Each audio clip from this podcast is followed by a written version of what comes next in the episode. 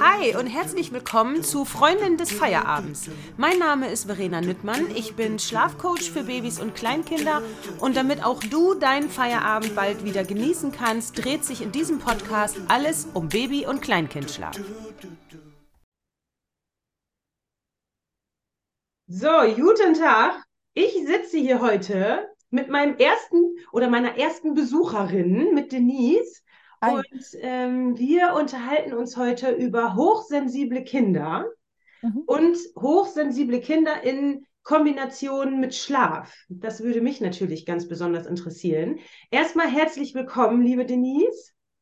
Danke und schön, dass ich hier sein darf. Ich freue mich schon seit Wochen sehr auf diesen, Ach. diese Aufnahme und äh, genau, ich bin auch sehr gespannt auf die Kombination. Ja, schön. Ja, äh, für mich ist es ein bisschen spannend, weil das ist jetzt mein erstes ähm, Gespräch oder mein erster Podcast, meine erste Podcast-Folge mit Besuch, ne?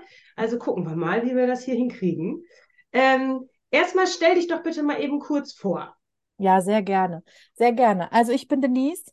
Ähm, ich bin Coach für hochsensible Kinder und Familien. Tatsächlich arbeite ich mittlerweile auch mit Kindern speziell, nicht nur noch mit den Eltern. Ähm, genau, ich bin ursprünglich, nein, ich sag mal so, ich bin in erster Linie Mama auch von zwei kleinen hochsensiblen, ganz unterschiedlichen Mädchen. Ähm, und ähm, gelernt habe ich irgendwann mal Erzieherin und habe lange Jahre im Kinderheim, also in der stationären Kinder- und Jugendhilfe hier gearbeitet, zwölf Jahre, bis ich dann nach Elternzeit da aufgehört habe und mich selbstständig gemacht habe. Genau. Und ähm, ja, das, das bin ich und äh, bin, bin dann mit diesem, meinem Lieblingsthema der Hochsensibilität vor allem bei Kindern unterwegs. Spannend. Ja, sehr spannend. Ich habe das bisher immer nur mal so am Rande mitgekriegt, dass es das gibt. Habe natürlich mit Müttern auch öfter mal ähm, Familien begleitet, die so ein High-Need-Baby hatten. Ähm, vielleicht kannst du da mal eben erstmal schon mal anfangen. Äh, Erstmal vielleicht, was ist überhaupt Hochsensibilität und wie erkenne ich das? Mhm, okay, ja klar, kein Problem. Ähm, das ist natürlich nicht immer ganz so einfach gesagt, weil ich gerade ja auch schon gesagt habe, ich habe auch seit zwei, zwei sehr unterschiedliche hochsensible Kinder. Ähm, grundsätzlich, vielleicht nehme ich das High Need doch schon mit rein, weil das vielleicht ganz spannend ist. Ähm, noch dazu, ich würde behaupten, die Hochsensibilität so richtig wahrnehmen kannst du erst, würde ich so ab drei Jahre tatsächlich, weil die Hochsensibilität ein Persönlichkeitsmerkmal ist. Und in den Jahren zuvor die Persönlichkeit ja einfach, wenn wir uns so dran erinnern, ähm, nicht so richtig zum Vorschein kommt. Also da ist viel Autonomie, da ist viel Babysein, da sind noch viele Bedürfnisse. Also so richtig das Kind kennenlernen, zumindest ging es mir so. Vielleicht, wenn du rückblickst oder wenn die Eltern, die hö- zuhören, rückblicken, geht so ab drei, vier los, dass man die Persönlichkeit so richtig wahrnehmen kann und dann auch so differenzieren kann zu den ähm, Bereichen, die halt zur Autonomie vielleicht gehören oder eben zum Babysein gehören. Ähm, geht es erst da los. Und davor ist es ganz oft so, das ist das wahrscheinlich, was du auch in deinen Beratungen erlebst, dass die Eltern mit diesem High-Need-Begriff unterwegs sind. Und ich würde aber das High-Need nicht dem Hochsensibel gleichsetzen, sondern einfach einem sehr bedürfnisstarken Kind, was auch immer nachher daraus wird. Und Mhm. daraus kann natürlich ein hochsensibles Kind werden, in Anführungsstrichen. Das ist natürlich vorher schon hochsensibel, aber bis man das dann erfährt, aber da kann natürlich auch noch durchaus andere Dinge. Es gibt sehr selbstbestimmte Kinder, sehr autonome Kinder von Anfang an, auch als Babys schon und und und. Da kann sich natürlich alles Mögliche raus entwickeln. Aber äh, für mich ist es so für den Anfang einfach so, ähm, so ein Überbegriff, dieses High Need, hochbedürftig quasi tatsächlich Mhm. einfach. Und aber ganz oft entsteht daraus halt eben auch zum Beispiel die Hochsensibilität oder dass die Eltern das dann halt tatsächlich erkennen bei ihren Kindern, genau. Okay, ja. Ja, also ich, ich sag, ich, ich kriege oft die Frage, wie erkennt man das bei Babys? Und ich sag, ich mag das nicht bei Babys erkennen wollen, weil da noch so viel anderes bei Babys sein kann, dass ich mir nicht zutraue, da in eine Richtung zu entscheiden, was es denn dann ist. Ne? Mhm. Und ähm, wie man über die Hochsensibilität natürlich so entscheidet, ist, also ähm, es gibt viele Bücher, es gibt viele Tests dazu. Ähm, es gibt natürlich immer Tests, auch die nicht zertifiziert sind, ähm, aber in den, die ähm, Elaine Ann Aaron, das ist so die, die das Thema halt an den Start gebracht hat in den USA, die hat da Bücher auch rausgebracht und die hat da Tests drin. Und ich mache das natürlich unter anderem zum Beispiel auch in meinen Beratungen. Ich höre mir an, wie das Leben von Kindern ist, was die so machen, frage so ein paar Dinge ab und ähm, kann dann so grob schon mal zumindest in irgendeine Richtung ähm, eine Tendenz geben. Es geht halt immer bei hochsensiblen Kindern ähm, viel um die Sinneseindrücke, also alles, was hören, sehen, riechen, fühlen, also fühlen, tasten, meine ich, nicht fühlen von Gefühlen und schmecken. Da gibt es immer Bereiche, wo Kinder besonders sensibel und feinfühlig sind, ob es ähm, die Geräusche sind, ob es ähm, eben Helligkeiten sind oder Dunkelheiten, je nachdem, ähm, ob es eben Kleidung ist, die auf der Haut sich unangenehm anfühlt, ähm, ähm, oder auch Temperaturen, die sich unangenehm anfühlen. Für meine kleine Tochter zum Beispiel ist Wärme echt ganz, ganz schwer auszuhalten, zum Beispiel, wenn es im Sommer mhm. richtig warm ist, für die ganz schlimm, dann nörgelt die nur rum. Ähm, ähm, ja, und halt eben Geschmack, Geruch, das ist manchmal nicht ganz so genau von Anfang an rauszuhören.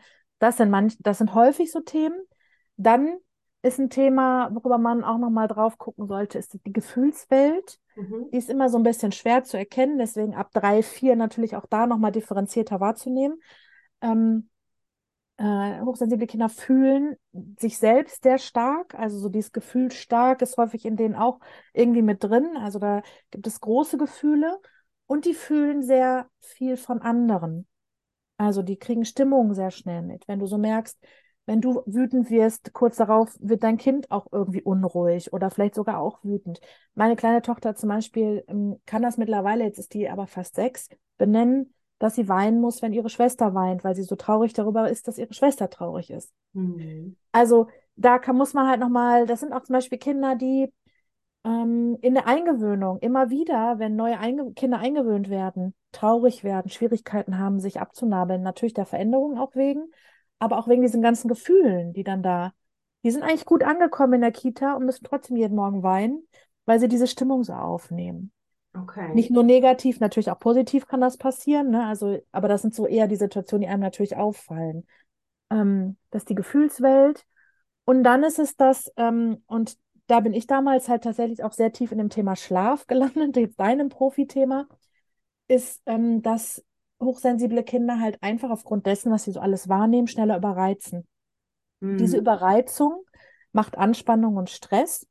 Und dieser Stress ähm, ist einmal natürlich schwierig eben für die Schlafsituation. Ganz, ganz viele Kinder haben große Probleme mit Schlafen, mhm. weil die einfach aus diesem hochgepushten, aufgedrehten nicht so gut rauskommen.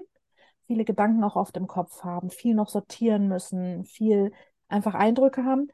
Und das andere ist, Überreizung zeigt sich häufig auch in Müdigkeitsanzeichen, zum Beispiel bei kleineren Kindern. Und ich habe viele, viele Jahre immer gedacht, meine Tochter wäre müde. Und wir sind von Veranstaltungen oder Besuchen bei meinen Eltern nach Hause gefahren. Ähm, und dann hat die noch drei Stunden hier gezaubert. Und mhm. ähm, weil die halt eigentlich nicht müde war, sondern eher überreizt. Also die ist dann so durch, sagen wir hier bei uns immer. Die ist ein bisschen durch. Und ähm, das sind so zwei Themenbereiche, die halt auch häufig noch auftreten oder sich zeigen tatsächlich. Und ähm, das wäre so im Groben zumindest. Das äh, bezieht sich natürlich auf jedes Kind anders. Und jedes Kind zeigt auch andere Verhaltensweisen hintenrum raus, aber so im Grob schon mal vielleicht ähm, zu wissen, worauf man gucken kann. Ja, ja spannend. Ähm, klar, Schlafen ist natürlich für mich besonders interessant. Wo ich jetzt aber gerade dran denke, mein Sohn zum Beispiel, der Kleine, der ist jetzt fünf, ähm, der hat ganz extrem mit Klamotten zu tun, ne? Ähm, obwohl der Große auch, der kommt auch andauernd und ich muss ein Schild rausschneiden. Mhm. Ne? Oder der Kleine, das muss immer ähm, ganz weich sein von innen. Sobald das gewaschen ist, zwei, dreimal, dann wird das ja so, die Sweater, die sind ja von innen dann so angeraut. Mhm. Und dann, dann sagt er immer, nee, das ist gribbelig. Das kann der nicht anziehen. Ne? Oder wenn eine Hose von innen so ein bisschen fester ist, das findet er auch ganz furchtbar. Würdest du da denn sagen, das ist so eine Tendenz oder ist das einfach nur ein so ein, ein, ein Baustein, ja, das kann man mal haben? Ja, genau. Also ich würde dann natürlich da weiter gucken, ne? Ist das nur bei der Kleidung so? Ist das auf anderen Sinneseindrücken vielleicht auch noch so? Also es ist nicht so, dass jedes hochsensible Kind auf jedem Sinn zum Beispiel besonders, ähm, ne? Deswegen würde ich anderen Themenbereiche auch noch so ein bisschen abklopfen. Dann fragt man noch so nach Spielverhalten zum Beispiel, ähm, weil Verarbeitungstiefe halt auch noch ein Thema ist. Also da fragt man noch nach Spielverhalten, nach Humor, nach Umgang mit anderen Menschen, nach Verhalten in großen Gruppen. Also man fragt dann noch so unterschiedliche Dinge halt tatsächlich irgendwie so ein bisschen ab, in Anführungsstrichen, um sich dann ein Bild daraus zu machen. Oder ich höre die dann halt aus den Erzählungen raus oder hinterfrage die dann halt noch. Ne? Klar, das kann dazu gehören. Das ist ein häufiges Thema, Klamotten, Socken, Etiketten, ähm, Texturen, ähm, also ne, dieses Rubbelige, was du sagst. Drückende Jeanshosen zum Beispiel ist ganz oft ein Riesenthema, ziehen die gar nicht gerne an. Manche Kinder mögen auch das Flatterige nicht, also wenn es so ganz flatterige Stoffe sind. Äh, Wolle geht hier zum Beispiel bei uns gar nicht. Mhm. total unangenehm. Wolle finde ich auch furchtbar. Ich könnte auch selber keinen Wollpullover so richtig anziehen, weil es piekt einfach. Ja, genau, richtig, genau. Aber da würde ich dann halt eben noch weiter gucken. Es kann ja auch einfach nur dann auf der Haut einfach ein unangenehmes Gefühl sein, ohne jetzt die Hochsensibilität in Gänze da Mhm. ähm, zu finden, vielleicht auch, ne? So. Mhm. Genau, da müsste man dann halt nochmal genauer hinschauen, ja. Also kann es durchaus sein, dass das so eine Tendenz ist von, also da gibt es ja wahrscheinlich auch Abstufungen, ne? Mhm. Oder bei der Hochsensibilität, dass man sagt, okay, der hat jetzt vielleicht schon so, ein, so eine, wenn ich mir das jetzt in Stufen vorstelle, Stufe 1 von 5 oder so, ähm, liege ich da richtig? Ja, also Mhm. ich würde das immer auf so einem Spektrum sehen, ne? Ähm, wie gesagt, ich habe die Gefühlsstärke gerade schon mal angesprochen. Ich habe selbstbestimmte Kinder noch angesprochen. Das, die Hochsensibilität ist ja nur ein Teil von der Persönlichkeit. Dann kommt noch dazu, ist dein Kind eher introvertiert, also eher schüchtern, zurückhaltend, eher extrovert oder extravertiert, also eher nach außen gerichtet. Kommt auch noch dazu. Das ist meistens ein häufig wichtiger zweiter Fakt noch. Und dann ist es eher ein selbstbestimmtes Kind. Und dann geht natürlich die Hochsensibilität auch irgendwann über in die Diagnostik, ne? Also in hier so ADHS und ähm, Autismus, das kommt dann da und da kommt dann halt eher, genau, das auf jeden Fall Mhm. ähm, ähm, würde ich sagen, das ist so ein Spektrum tatsächlich. Und der eine ist eben eher mit bestimmten Dingen, die man gut abfangen kann, auf den Sinneskanälen vielleicht, hochsensibel, der andere mit der Gefühlswelt, das ist schon wieder schwieriger, weil das wahnsinnig schwer aufzufangen ist. Und natürlich für die Kinder auch, gerade wenn die klein sind und sich eh noch sortieren in ihren Gefühlen, ein total schwieriges Thema ist häufig, ne? Und dann, genau, schwimmt das da so, Mhm. da so. Aber ich, es gibt halt eben diese vier Merkmale, ne? Dieses, was ich mit den Sinnen gesagt habe, das, was ich mit der emotionalen Feinfühligkeit gesagt habe, mit der schnellen Überreizung. Und dann kommt die Verarbeitungstiefe noch dazu, habe ich gerade nicht gesagt. Ähm, die vier Merkmale gehören zu der Hochsensibilität dazu. Und in dem Spektrum guckt man dann halt eben so, ne? Und ähm, Genau. Tendenziell ist es aber immer so, also gerade auch für die, die das hören, ähm, Eltern, die das Gefühl haben, mein Kind ist mehr sensibel als andere oder das ist anders sensibel. Meistens sind die dann hochsensibel. Also Ah, weil, ja.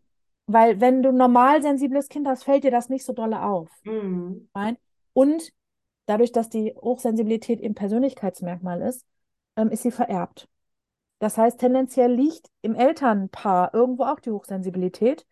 Und diese Menschen sind ja dann auch feinfühliger und spüren von ihrem Kind vielleicht auch nochmal anders Dinge oder nehmen die anders wahr. Und diese Kombination, also wenn Eltern da so das Gefühl haben, mein Kind ist irgendwie mehr als nur sensibel, also, oder ich hoffe, ihr versteht, was ich meine, oder du verstehst, was ich meine, Mhm. ähm, dann ist es meistens so, wenn die mit dem Thema kamen, dass wir dann herausfinden konnten oder zumindest so in die Richtung gehen könnten, das ist halt hochsensibel. Genau. Mhm. Okay, also ich habe immer gedacht, hochsensibel heißt hauptsächlich, ja, die sind sehr sensibel, was Gefühle angeht. Mhm. Also, also, dass die viel weinen, so weinerlich und ängstlich und so sind. Mhm. Aber das muss dann ja gar nicht. Nein, muss Nee, nicht. okay. Mhm. Deswegen ist das so schwer, dass so, also der Großteil ist so, wie du das beschreibst. Also 70, über 70 Prozent der hochsensiblen Menschen ist introvertiert, also eher schüchtern, sensibel, hochsensibel. Mhm. Ja, also eher so, wie du das beschreibst, eher zurückgezogen, eher weinerlich, eher immer hinter Mama als vor Mama, immer eher so zurückhaltend, vorsichtig, ähm, ängstlich, ne, so diese Themen. Das stimmt schon, dass der Großteil so ist. Aber es gibt eben auch die, weiß ich nicht, 20 Unprozent, die eben extrovertiert sind, das, was ich vorhin gesagt habe, die ähm, dann vom Verhalten offen nach außen sind, auch recht sozial meist sind, gut klarkommen eigentlich auch in Gruppen, ne? Die brauchen das auch so von außen. Nichtsdestotrotz sind sie trotzdem hochsensibel und nehmen so viel wahr. Bei denen ist halt häufig das Thema, wo dann auch so dieses Gefühlsstärke manchmal reinkommt, die knallen dann von jetzt auf gleich durch, weil denen von jetzt auf gleich plötzlich zu viel wird, Mhm. können das schlechter abschätzen, weil die dieses nach außen halt auch haben, ne? Und ähm, dadurch nehmen die sehr schnell sehr viel wahr und machen auf einmal Boom. Die, die schüchternen, weinerlichen, ne, so die zarten, sag ich mal, die sind, ähm, die können das besser abschätzen, weil die sich mehr zurücknehmen, weil die nicht so forsch nach vorne gehen. Und da, deswegen kommt da so das Gefühlstarke auch nochmal so ein bisschen mit in dieses Thema natürlich auch rein, mh, was sich da so vermischt tatsächlich. Ja. Genau, genau. Ja, total spannend. Mhm. Und ähm, wenn wir jetzt mal zum Thema Schlafen kommen, hast du da irgendwelche Ratschläge, wenn Eltern jetzt das Gefühl haben, okay, mein Kind könnte hochsensibel sein? Mhm. Ähm, ich könnte mir vorstellen, dass viele doch immer schon mal irgendwie darüber nachgedacht haben. Das meinte ich vorhin, genau, mit diesem, Ne? ne, wenn so. Ähm, was könnte man, was, was würde den Kindern denn gut tun, damit die entspannt einschlafen können? Ähm, ich glaube, und da kannst du vielleicht nochmal mit deinem Fachwissen auch, also ähm, Anspannung und Stress hat ja immer was mit Cortisol zu tun, ne? Also Mhm. einmal was mit Stresshormonen zu tun. Grundsätzlich ist nachgewiesen worden in Studien, dass hochsensible Menschen tendenziell ein höheres Stress, also ein höheres, höheren Cortisolspiegel im Blut haben. Ähm, das heißt, grundsätzlich haben die eher schon erhöhtes Stresslevel und dann kommt all das obendrauf, worüber wir schon gesprochen haben. Ähm, ich glaube, dass das eine der größten Herausforderungen ist oder die größte, was ich raten würde, ist, mit den Kindern abends zu sortieren und den Stress abzubauen. Ähm, vielleicht auch aus deiner Perspektive noch, weil ich meine, zumindest aus dem, was ich weiß über Schlaf, muss Cortisol ja Richtung Abend absinken, damit andere Hormone wiederum für den Schlaf ausgeschüttet werden müssen können. Stimmt, ne? Mhm. Ja, also ganz klar ist, mit unter Stress und mit Druck kann keiner gut einschlafen. Mhm, Ne? Auf jeden Fall, ja. genau. Also stressfrei und druckfrei sollte es möglichst sein. Ähm, genau, weil Corti- Cortisol sonst dazu führt, dass wir einfach aufgedreht sind und ja, und Stress auch schnell das Gefühl haben, wir sind nicht sicher und wer nicht sicher ist, der kann einfach nicht gut einschlafen. Und wer unter Stress ist, der ist auch nicht, der hat nicht nur das Problem beim Einschlafen, sondern auch beim Schlaf an sich.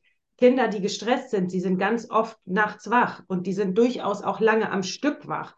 Und die können auch morgens früh, ganz früh wach sein. So Team 5 Uhr. Ne? Das ist auch oft einfach ähm, stressbedingt, dann allerdings, weil die Kinder einfach tagsüber viel zu wenig schlafen Mhm, oder viel zu lange wach sind. Ne? mhm, Aber ja, wodurch der Stress produziert wird, ist wahrscheinlich erstmal zweitrangig. Ne? mhm, genau. Stress, ja. Genau, und das ist, glaube ich, das, das größte Thema tatsächlich, was, was da, also, ähm, ja, wo ich sage, da gehört so Sortierhilfe dazu. Also ich würde den Eltern immer Sortierhilfe an, ans Herz legen, mit dem Kind zu reflektieren, wenn sprachlich soweit ist. So vielleicht, ich, so banal es ist, aber irgendwelche Tagebücher zu führen. Einfach um zu sortieren, was haben wir heute gemacht, was ist alles passiert. Es muss gar nicht viel Output kommen, sondern einfach so ein bisschen wie, dass sich die Schubladen schließen können im Kopf, da nicht alles, alle Tabs noch offen sind wie beim Laptop, Mhm. ja, und ähm, sondern da einfach so ein bisschen alles sortiert ist, Gefühle runterfahren können, ne, die noch vielleicht offen sind durch Erlebnisse, ähm, die Überreizung natürlich abgebaut werden kann. Also ich, ich, ich ganz persönlich rate immer zu sowas wie auch Bewegung am Abend noch. Mhm. Einfach damit halt ähm, der Stress auch übers Körperliche raus kann, so, ne? Aber da ist natürlich auch jedes Kind anders. Ja, Ähm, viele Kinder, auch Hochsensible, weinen abends auch ganz viel. Ich weiß nicht, wie du das in ja, deinen Beratungen erlebst. ja. Ähm, also, dass die Tränen auch nochmal alles so rausspülen, also auch keine Angst davor, so, Mhm. ne? Weil das ähm, reinigt auch so ein bisschen. Ja, das Also das, befreit ja auch, ne? ja, Und das ah, lässt ja auch Druck abfallen, wenn man mal so richtig schön heult. ja, Ne? Und ja, es gibt eben viele Kinder, gerade kleine Kinder, die vorm Schlafen nochmal ein paar Minuten auch richtiges rausschreien und eben den Druck ablassen und Erlebtes verarbeiten, ne?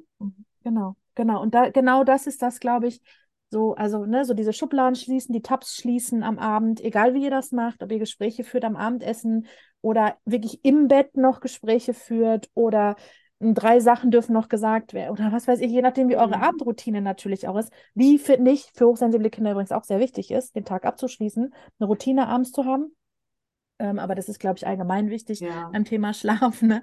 ja. Ähm, das wäre, glaube ich, so, dass ne, zu im Prinzip zu sortieren, damit das Karussell nicht im Kopf weiterfährt, der Stress raus kann und das alles sich ein bisschen so beruhigen kann, dass dann gut. Und das, was du gerade sagtest mit der Sicherheit, ne, das ist ein Riesending für hochsensible Kinder.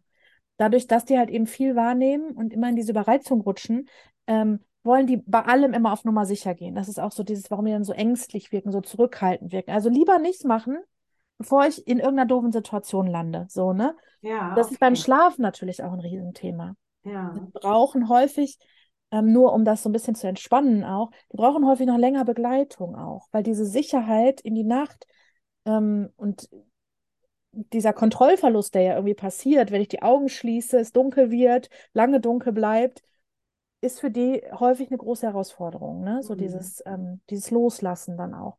Und ähm, genau, das ist auch vielleicht noch sowas, wo ich sagen würde, das würde ich vielleicht auch noch mitgeben, wenn das möglich ist, natürlich auf allen Seiten. Ich würde nichts erzwingen, aber ähm, da halt möglichst ja mitzugehen, was das Kind so braucht. Ne? Ja, Ja, genau. ja, spannend. Mhm. Und ähm, wenn wir jetzt, ich, ich habe ja viele Familien, die auch diese, diesen Podcast hören mit ganz kleinen Babys. Mhm. Ähm, da hattest du jetzt ja gesagt, es ist dann schwierig, schon von Hochsensibilität zu sprechen. Okay, das sehe ich ein. Gibt es denn irgendwas, wenn die zum Beispiel viel schreien, was du raten würdest, wie man dieses Schreien begleitet? Mhm. Mhm. Ja, also im Endeffekt, ähm, ich glaube, das war so ein bisschen auch, worauf du vorhin so hinaus wolltest. Eigentlich ist es ja, ähm, grundsätzlich ist es ja Peng, ob mein Kind jetzt hochsensibel ist oder nicht. Wenn wir, wie du und ich, bindungs- und bedürfnisorientiert mit unseren Kindern leben, geben wir denen ja eigentlich das, was sie brauchen. Ähm, so, manchmal ist es aber ja eben so, dass man diesen, diese Begrifflichkeiten braucht, ob High Need, hochsensibel, gefühlsstark, was auch immer, um Sicherheit auch selber zu bekommen, um Mhm. aus dieser Hilflosigkeit rauszukommen.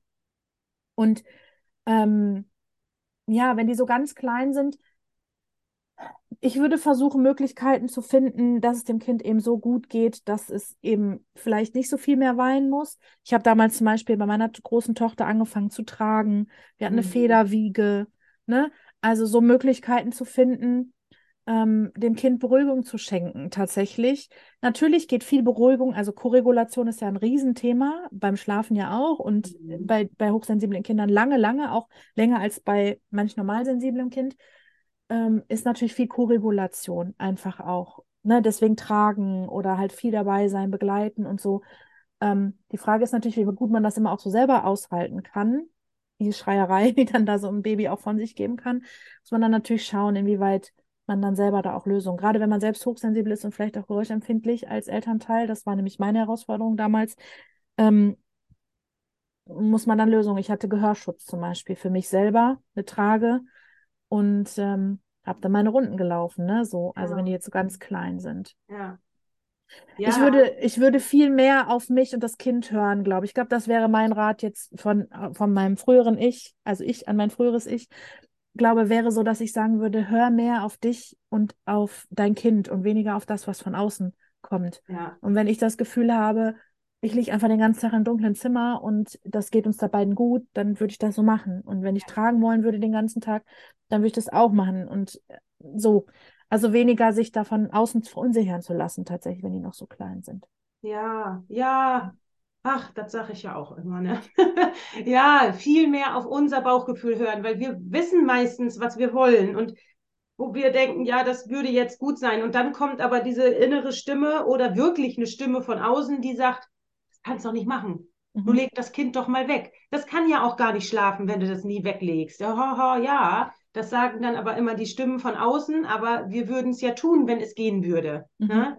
Ähm, ich rate ja auch immer, und das passt ja dann zu dem eigentlich auch, was du sagst, wenn sie dann so Schreiphasen haben, so wenig wie möglich eigentlich zu machen, sondern wirklich auf dem Arm, ne, zu wissen, okay, du bist gewickelt, du bist gefüttert, ähm, ich habe dich gestillt und irgendwas bewegt dich gerade und jetzt sitzen wir hier, wir legen die Füße hoch, ich kümmere mich gedanklich um mich, also ich atme in den Bauch, ich versuche so entspannt wie möglich zu sein und bin da und biete Sicherheit und mache so wenig wie möglich links und rechts, weil jedes Schuckeln und Wippen und Fliegergriff und wir gucken mal aus dem Fenster und hier ein Spielzeug und da ein Spielzeug überreizt ja zusätzlich. Ja. Deswegen rate ich immer, so wenig wie möglich zu machen, außer Dasein. Auf die nackte Brust und gemeinsam Dasein. Und das ist ja eigentlich das, was das Schönste ist für die Kinder. Ne? Die sind bei Mama oder Papa und haben eigentlich, ja, haben maximale Sicherheit, indem wir da sind. Absolut. Ne? Absolut, mehr brauchen die nicht. Also selbst mit sechs, sieben und acht brauchen die manchmal nicht mehr. Nee, also äh, tatsächlich ja. Äh, würde ich, würde ich das genauso unterschreiben, wie du das sagst. Ja, ja und genau das vielleicht nochmal ein wichtiger Punkt, ja, den du auch sagst, gerade bei den Kleinen ist, man muss nicht noch mehr machen. Man äh, muss einfach, man muss, man sollte einfach nur da sein und gucken, was gut tut tatsächlich, ne? Ja. Und schauen, was, was, was hilft. Und ähm, ja, genau. Ja, schön. Ja, und wenn ich jetzt eine Mutter bin, die hier jetzt die Folge gehört hat und denkt, oh Mann, ja, irgendwie ha, könnte sein und was mache ich denn jetzt? Oder wer jetzt ins Nachdenken kommt, da hast du doch was Tolles mitgebracht, ne? Ja, ich, hab, ich kann euch mehrere tolle Sachen anbieten. ich arbeite ja nur schließlich mit dem Thema und lebe vor allem mit dem Thema. Das ist ja auch nochmal wichtig. Ja. Ähm, also ihr könnt mich immer besuchen auf Instagram. Auf Instagram ist meines Erachtens wahnsinnig viel für euch, steht da zur Verfügung. Ähm, äh, was ihr euch angucken könnt und was auch schon vielen Eltern weitergeholfen hat. Das Verlinke ich unten drunter, ne? Genau. Account. Mhm. genau. Das nächste Angebot ist, ich habe einen Newsletter, der sich genau um diese Frage dreht, ist mein Kind in Anführungsstrichen wirklich hochsensibel? Ähm, fünf E-Mails bekommst du da ähm, mit, wie erkennst du es, mit den Merkmalen, mit diesem Intro extrovertiert, was ich gerade schon erzählt habe, mit all dem Wissen, Videos sowie auch Beobachtungsliste und tralala. Also das wäre noch ein weiteres Angebot. Und dann startet jetzt tatsächlich, und das würde ich allen ans Herz legen, die darüber nachdenken, der Online-Kurs mit meiner Kollegin Katrin Borkhoff zusammen. Jetzt schon bald, nächste Woche, jetzt am Donnerstag, nicht nächste Woche, Donnerstag, jetzt am Donnerstag, am 20. Der hochsensible Kinder gestärkt und glücklich ins feinfühlige Leben begleiten heißt. Also es geht genau darum. Es geht darum, wie du die Hochsensibilität erkennst, in einem Modul. Es geht darum, ähm, im Alltag zurechtzukommen mit den Themen, unter anderem auch das Thema Schlaf, Übergänge, alles das, was zum Thema dazugehört. Dann geht es darum, ähm, bestärkt und beschützt ins Leben zu gehen. Also da geht es um Resilienz, da geht es um Selbstwert, da geht es um diese Themen, die so global irgendwie wichtig sind. Ne?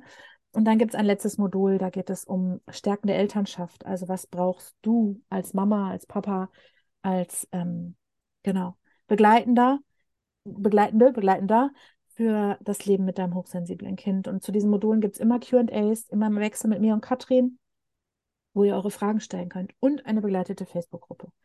Start jetzt am 20.04. Ich gebe dir den Link, wer ja. noch dazukommen mag. Sehr, sehr gerne. Das ist genau ja. das, was ihr dann vielleicht brauchen könntet.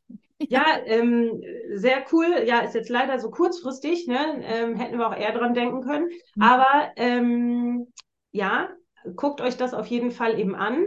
Ähm, ich wollte gerade noch irgendwas sagen. Ach so, und das ist auch einmalig, ne? Also es gibt so nicht, hast du mir vorhin erzählt, ne? Nein, nein. Ja. Also so in der begleiteten Form, du kriegst natürlich überall Bücher, du kriegst ähm, Selbstlernkurse, du kriegst Infos, so wie bei mir ja auch, ne? Aber in der begleiteten Form, dass du auch direkt deine Fragen stellen kannst, gibt es das eigentlich nur in Beratung, also eigentlich nur im Eins zu eins. Was dann natürlich rausfällt, ist die Gruppe, ähm, also die Erfahrung von anderen Menschen zu hören und zu erleben, dass man nicht alleine ist. Auch ein wichtiger Punkt, ja auch beim Thema Schlafen häufig ein wichtiger Punkt. Ich bin damit nicht alleine, anderen Eltern geht es auch so. Ja. Ähm, und genau, und es findet auch nur einmal im Jahr statt. Also jetzt, wer jetzt, wenn, wenn nicht jetzt, wann dann? Oder wie heißt es? Ja, genau. genau.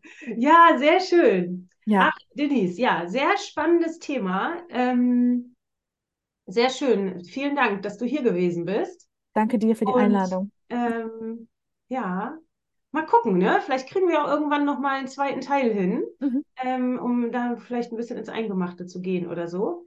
Sehr gerne. Mal. Sehr, Sehr schön. Gerne. Ich danke dir. Sehr gerne. Und dann, ja, bis bald. Bis bald.